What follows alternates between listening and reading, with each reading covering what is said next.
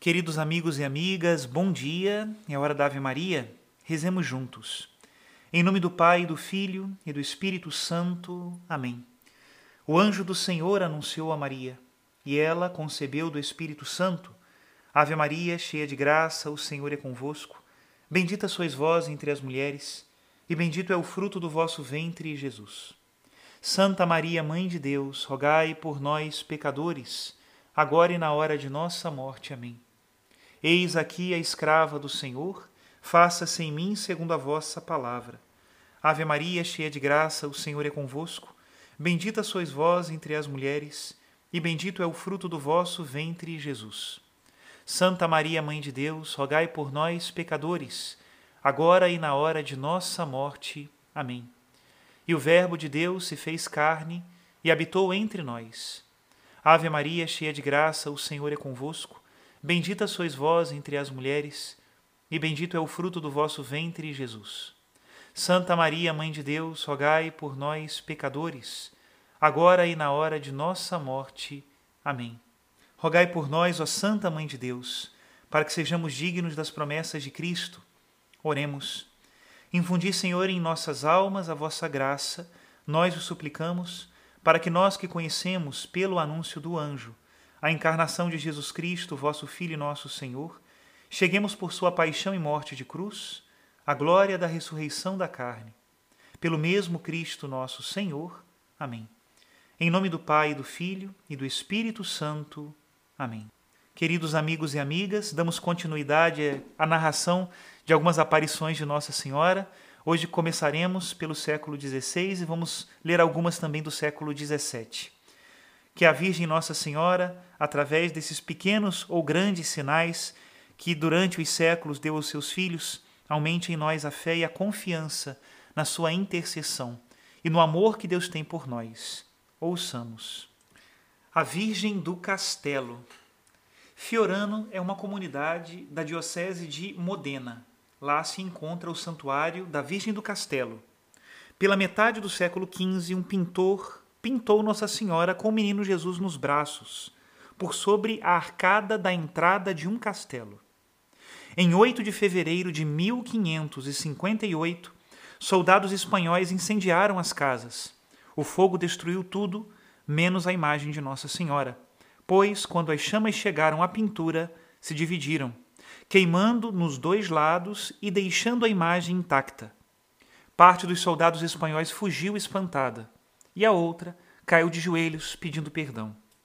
Em 1630, graçou em Modena uma terrível peste.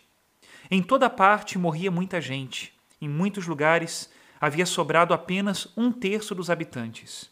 Em Fiorano, ao ouvir que se graçava a peste pelas redondezas, o povo se reuniu sob o arco, onde estava pintada a imagem da Virgem Maria que fora salva milagrosamente do incêndio, prometendo fazer uma capela se ficasse livre da peste. Nossa Senhora os protegeu.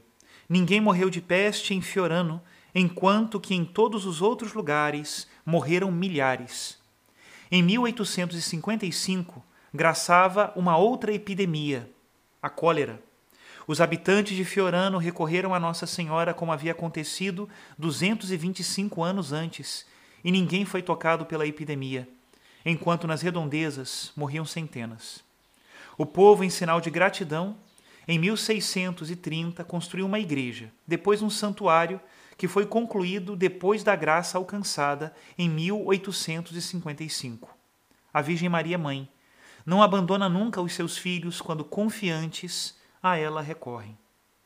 Nossa Senhora Virgem Clemente. Em 16 de julho de 1580, nossa Senhora apareceu a uma jovem de 18 anos em Zateil, Suíça, e lhe disse: Vai e diz ao povo de Oberhalbstein que tem pecado muito e o Senhor não pode suportá-lo ainda por muito tempo. O povo deve procurar melhorar e ser fiel e devoto, do contrário, deverá esperar um castigo de Deus. As plantações secarão e o povo morrerá. Eu não posso mais mediar para tal povo corrupto a misericórdia do meu filho. Nos dias seguintes, ela continuou a aparecer e pediu que se difundisse a notícia das aparições e a mensagem dela. As autoridades locais, depois do devido exame, se convenceram de que a Virgem Maria havia mesmo aparecido e apelou para que o povo se convertesse e fizesse penitência.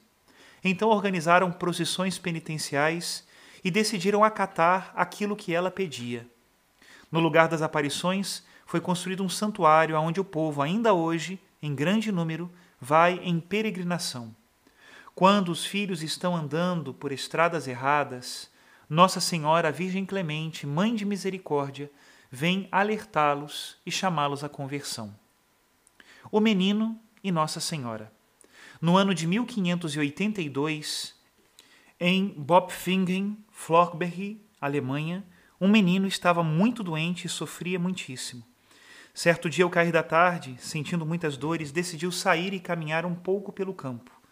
A certa altura, não aguentando as dores, ajoelhou-se e pediu à Virgem Maria que o deixasse morrer para deixar de sofrer daquela maneira. Nossa Senhora então lhe apareceu e disse: Meu filho, levanta-te, serás curado. Não serás mais atormentado por esta doença. Sê devoto, reza, invoca a Deus, frequenta regularmente a missa, vai à igreja e faz as louváveis peregrinações. Depois de ter falado, Nossa Senhora desapareceu. O menino melhorou e seguidamente ia rezar no lugar onde havia tido a aparição. O povo acreditou e começou a se dirigir também até o lugar para rezar a Virgem Maria. Na metade do século XVIII, naquele lugar, foi construído um santuário e até hoje continuam ali as santas peregrinações. Passamos agora a algumas aparições do século XVII. O Protestante e as Sete Ave-Marias. Em Bamberg, Alemanha, Frederico decidiu abandonar a Igreja Católica para se tornar protestante. Mesmo depois de abandoná-la, nunca deixou de rezar sete Ave-Marias em honra da Virgem Maria. Em 1608, a Virgem Maria lhe apareceu e lhe solicitou que retornasse à Igreja Católica e que se colocasse sob a sua proteção. Nossa Senhora, nesta aparição, lhe comunicou a data da morte dele e pediu que se preparasse devidamente para a passagem desta vida para outra. Ele se confessou e recebeu a Santa Comunhão.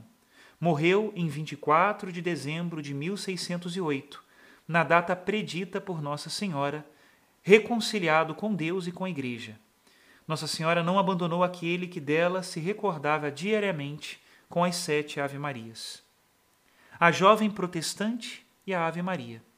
Uma jovem protestante em Nuremberg, Alemanha, aprendeu a rezar a Ave Maria, ajudada por uma amiga católica, e ela rezava diariamente com devoção. Em 1614, enquanto rezava a Ave Maria, Nossa Senhora lhe apareceu e lhe pediu que procurasse um sacerdote católico para que pudesse instruir-se. E ela o fez, tornando-se uma fiel cumpridora de seus deveres. Nossa Senhora não abandona os que dela se recordam. Ajuda-os para que possam ter os meios necessários para se salvar. Maria se deixa comover diante de alguém que se dirige a ela, rezando uma simples Ave Maria. O missionário Francisco Otasso e Nossa Senhora. O padre Francisco Otasso era missionário nas Filipinas um dia, por causa de seu trabalho apostólico, foi ameaçado de morte por inimigos da fé cristã. Então ele se dirigiu à Virgem Maria. Esta, em 1616, apareceu e lhe disse: Francisco, não tenhas medo, eu te protejo. E mais adiante, diante da dúvida e das tentações, Nossa Senhora apareceu novamente e lhe mostrou o livro da vida. Neste estava escrito o seu nome e também o nome de todos os que ele havia convertido. Nossa Senhora nunca abandona os que a ela se dirigem pedindo seu auxílio. Cada cristão, onde se encontra em sua profissão, pode ser um auxiliar de, da Virgem Maria na tarefa de salvar outras almas. Nossa Senhora precisa de cada um de nós para que muitos possam ser salvos. E ela escreve o nome dos seus auxiliares no livro da vida e o guarda junto ao seu coração. Catarina Danielu e Nossa Senhora. Em 1625, em Quimper, França, Nossa Senhora apareceu à menina Catarina Danielu. Esta jovem sofria muitos maus tratos por parte da mãe e do padrasto. Nos momentos de sofrimento, ela ia diante de uma estátua de Nossa Senhora e rezava com lágrimas nos olhos. Um dia, Nossa Senhora lhe apareceu ao lado da estátua e disse: Catarina, tu és pobre, eu também sou pobre, e rica ao mesmo tempo, porque moro no céu, mas alguma vez não tenho moradia sobre a terra. Porém, quando alguém ama meu filho, eu me abrigo em seu coração. Mas quando alguém comete um pecado grave, me expulsa. Numa outra aparição, voltou a dizer: A maior felicidade que possa existir para um ser humano é sofrer por Jesus. Sofrerás mortificada na tua honra, na tua pessoa e no teu corpo. Foi o que realmente aconteceu para Catarina, mas ela sofreu tudo com muita paciência e resignação. Nossa Senhora não a deixou sozinha. Nossa Senhora de Lujan. Lujan, na Argentina, é atualmente um dos santuários mais visitados do mundo. A devoção a Nossa Senhora naquele lugar começou em 1632. Um português pediu a um amigo escultor que lhe fizesse uma estátua da Virgem Maria. Quando pronta, ele a levou numa carroça puxada por bois para a sua terra no norte da Argentina. Ao chegar perto de Lujan, tentou atravessar um rio, mas os bois empacaram. Não houve jeito de fazê-los prosseguir. Diante do acontecido, o português descarregou a estátua e a deixou em casa de um agricultor. Este senhor tinha um escravo negro que, por quarenta anos, cuidou da estátua, construindo-lhe até uma pequena capela de tijolos. Rezava-se ali o rosário e aparecia sempre mais gente para rezá-lo. Um dia, um padre doente passando por lá ficou milagrosamente curado. E ele então decidiu ficar para atender os peregrinos que vinham sempre ali, cada vez em maior número. Em 1763, construiu-se uma grande igreja. Hoje, Lujan é um centro mariano que atrai multidões. Nossa Senhora se serve das maneiras mais simples para estar no meio dos seus filhos. Ela os atrai para si, para depois levá-los a Jesus. Até aqui as aparições do século XVII mas ainda continuaremos neste século amanhã. Que Deus abençoe a todos. Em nome do Pai, do Filho e do Espírito Santo. Amém.